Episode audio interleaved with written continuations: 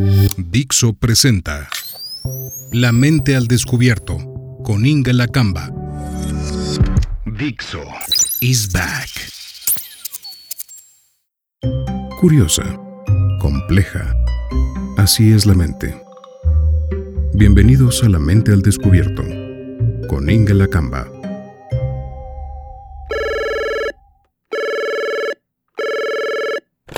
Gracias por estar aquí nuevamente conmigo, para que podamos pensar juntos en tiempos en los cuales la nostalgia es tan fuerte. Y a veces es difícil pensar. En este episodio quiero preguntarte, preguntarnos si es posible ser feliz en diciembre. La respuesta rápida es sí, claro que sí. Pero, sobre todo si somos capaces de repensar de qué estamos hablando. Esta es una pequeña extensión del episodio 1 en que nos preguntábamos por esa extraña obligación de ser feliz. Así que vamos a darle. Por un lado, es bien importante reconocer que para muchos diciembre es el mes más triste del año, incluso que enero. Enero es un mes donde hay que pagar cuentas quizá. ¿Qué es lo que pasa? Bueno, que el mes de diciembre, astronómicamente, lo único que tiene son los días más cortos del año. También es que era un mes que en tiempo de los romanos era el número 10 y lo fueron pateando hasta que se convirtió en el 12. Per se, no tiene nada en especial. No tendríamos por qué pensar que es un mes más difícil que otros. Sin embargo, los seres humanos lo hemos cargado de sentidos y sobre todo de obligaciones. A ver, el cómo se construye esto quizá es mucho más campo de la sociología, de cómo el hombre necesitaba pasar más rápido esos días cortos de mucho frío. Además, hay un tema muy importante de religión y fe, que para algunos permanece como la esencia de la Navidad. Pero eso vamos a dejarlo aparte, porque no tiene tanto sentido que lo platiquemos tú y yo.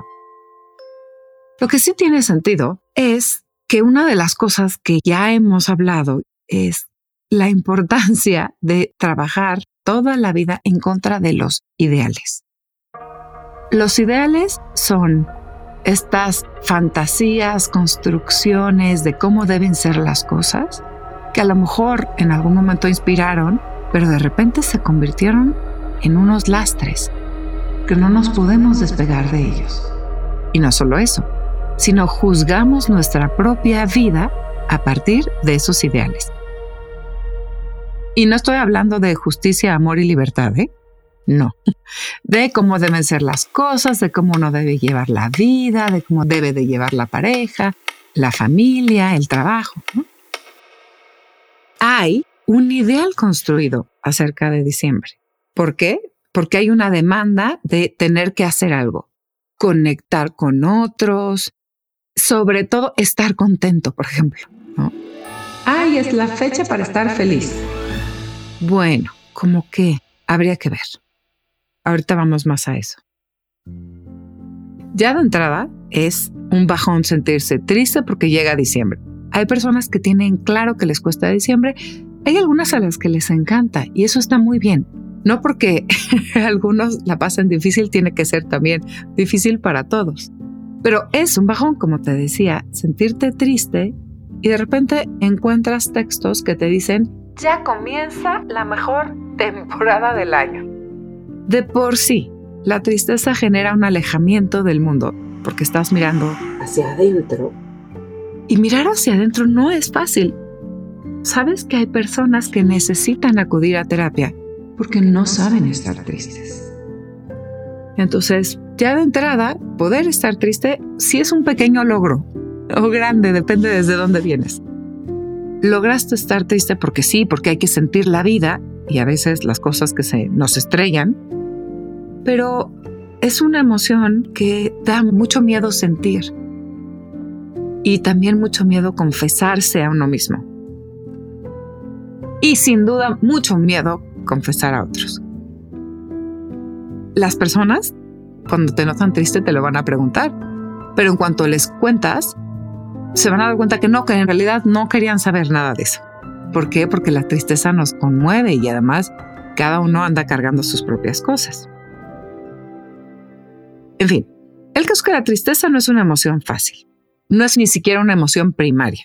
Vamos a decir que es una especie de sentimiento que elaboramos para dar sentido a respuestas primarias del cuerpo o, por ejemplo, la sensación de desamparo, ¿no? Y soledad. Y la tristeza está muy pegadita a eso. Es muy difícil definir la tristeza, pero vale la pena considerar que había una diosa entre los griegos que se llamaba Esis. Era la hija de Nix, que era de estos primeros, no me acuerdo si eran 10 o 12 titanes. Esis, imagínate que es la diosa de la angustia, de la miseria y la tristeza. Suena terrible, ¿no? ¿Por qué habría un dios para eso? Pero bueno, sí, y su hermana Momo es la diosa de la culpa. Entonces esta familia es un poquito de terror. Sin embargo, es parte de la familia humana. Más que aquellos dioses superpoderosos que ponen el sol, surcan el cielo, ganan guerras, lanzan rayos. Entonces estos dioses primitivos nos hablan de estas cosas primitivas que nos pasan a los hombres y que nos cuesta un trabajo. Diciembre, que ahora en el hemisferio norte, invierno, se parece a la noche porque sus días son muy cortos y pasamos mucho tiempo a oscuras. De ahí, pues que la diosa Nix, la de la noche, nos visita, pero también tiene más tiempo de generar a su hija Esis. Ahora, si lo piensas, en esa noche larga que es diciembre, existe además la responsabilidad de llenarnos de alegría. ¿No te parece lo más curioso? Y es aquí donde podemos empezar a hilar fino en por qué puede costar trabajo diciembre.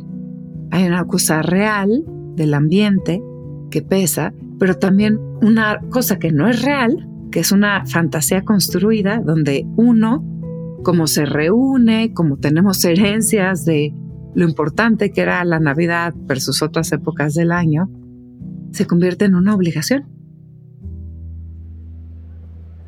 A ver, yo voy a contarte que de chica sí me entusiasmaban mucho las Navidades y todo diciembre. Y creo que esto es algo que pasa mucho entre los niños. Pero también era un tema más sensorial. En mi caso, me encantaba sentir el frío en las manos y ponerme guantes. Y también me gustaba el olor a pino de algunas casas cuando ponían los árboles naturales, pero también en lugares más prosaicos, como cuando ibas a la comercial mexicana y tenían decenas de pinos esperando ser comprados para decorar alguna casa, para acompañar a una familia. Entonces el olor a pino, que qué lindo uno puede pensar estaba en el bosque, bueno, pues resulta que estaba en el supermercado también. Entonces, ese es un pequeño detalle, ¿no? Después, me encantaba ver cómo las luces iluminaban las calles, sobre todo las del centro y las de Reforma, aquí en la Ciudad de México, por las noches. Y claro, sí hay algo muy especial en un brillo que contrasta con lo oscuro y lo largo de la noche. Las lucecitas son como pequeñas estrellas, como soles de bolsillo. Ahora, en el día también había premios. Los días de invierno son particularmente azules. Es como si la humedad se quedara congelada en algún lugar y no se le ocurre visitar en forma de nube. Y bueno, así es cuando puedes ver los volcanes nevados. El Ista, el Popo, camino a la escuela. Y entonces era llegar a la escuela y comentar, oye, ¿ya viste los volcanes? ¿Te tocó verlos? No, sí, y tiene muchísima nieve y llega hasta las faldas. Sí, a ver, la nieve del Popo y del Ista es una nieve que no tocamos, pero que podemos sentir a la distancia y sobre todo disfrutar de su blancura. El cielo azul, en particular, permite saludar al sol toda la mañana. Es un sol de invierno, que para nosotros quiere decir que no te calienta si no te toca.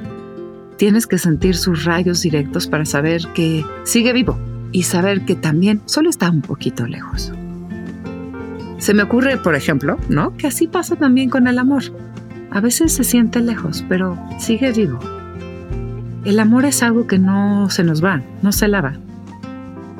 Si te das cuenta, recuperar las sensaciones tiene un pequeño, gran deleite. Quiero pensar que mientras te las contaba, fuiste encontrando algunas propias.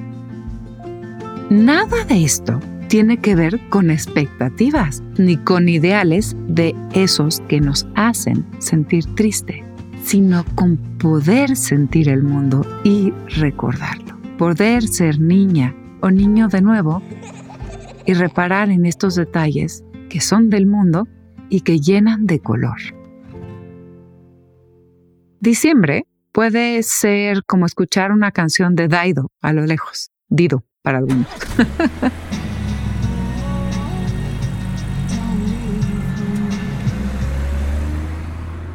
puede ser desolación pura. Dependerá de si puedes soltar las expectativas de otros, los tiempos de otros e incluso la alegría de otros. Dependerá de si puedes volver a tus sentidos, a lo que es real, a permitir que el invierno entre en ti, verte a ti mucho, mucho, percibir todo lo que está pasando en tu cuerpo, en tu mente y en eso que a veces llamamos espíritu, alma o corazón. Mirar solo el afuera, lo que está allá con otros, es dejar tu propia casa. Es como volverte un fantasma de ti mismo. Este invierno, este diciembre, vuelve a ti. Recuerda tu sorpresa por el mundo, por un diciembre que parecía alegrar a otros. Y esa sorpresa es suficientemente interesante para mirar y tenernos entretenidos. No es una obligación ser feliz. No es una obligación estar alegre pero les invito a decirle al mes que va entrando por la puerta algo así como lo dice este magnífico Henrus en diciembre del 2019. Hola diciembre, apenas y te oí llegar.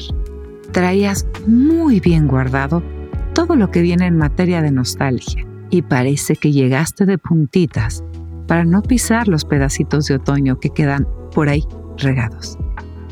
Me alegra verte ya está el café y estoy por encender las luces. Te digo, ven diciembre, ven pedacito de vida fría. Siéntate aquí y veamos pasar el invierno mientras se cocina en nosotros la primavera. Te pregunto, ¿y tú qué saludo tienes para este diciembre? Y también, ¿qué palabras bonitas tienes para ti este diciembre. Si llegaste hasta aquí, muchas gracias.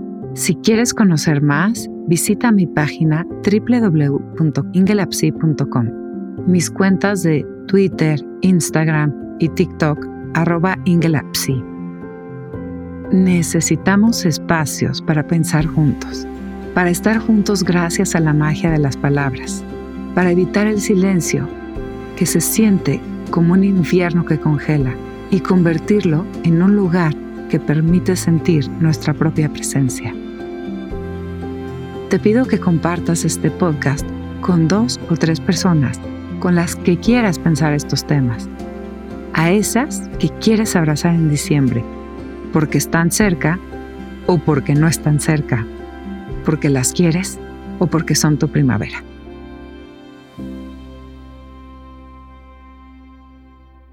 Has escuchado ¿Es posible ser feliz en diciembre? Aquí, en La Mente al Descubierto, con Inga Lacamba.